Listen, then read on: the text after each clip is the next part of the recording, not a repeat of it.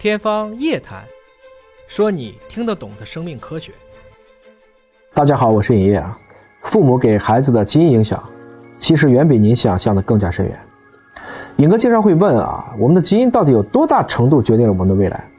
比如说龙生龙，凤生凤，老鼠的孩子会打洞，是不是我未来的，比如说身高，都是由我父母给我们的这套基因所决定的？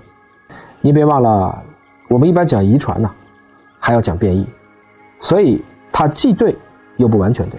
从我们目前基因研究的角度来看呢，父母遗传给孩子的主要是硬件，比如说我们一般来聊单眼皮或双眼皮儿，这是由显性或隐性的多个基因联合决定的。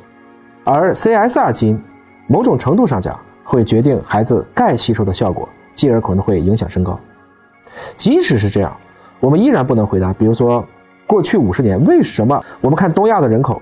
都长高了这么多，也就是说，孩子依然可以通过多运动、多锻炼、合适的补充营养来弥补基因身高的状况。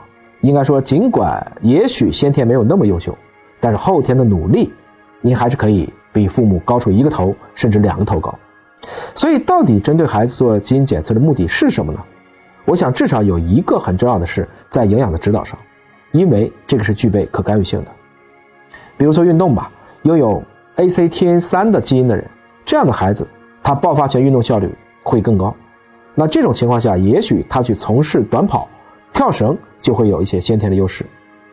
还有一些孩子呢，比如说他是营养型近视，而不是疲劳性近视，那么这个时候及时去补充叶黄素就是一个比较好的选择。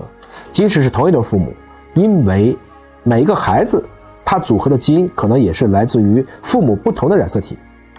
这种情况下，同一对父母的不同的孩子也应该有不同的营养方案。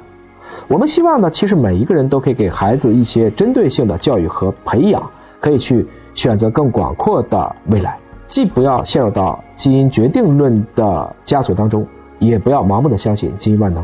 了解的越多，你畏惧的就会更少，指导的也就会更加的精准。这样的研究越来越深入，就会有更多有趣的位点。等待着我们去总结和发现，这就是金科技的魅力。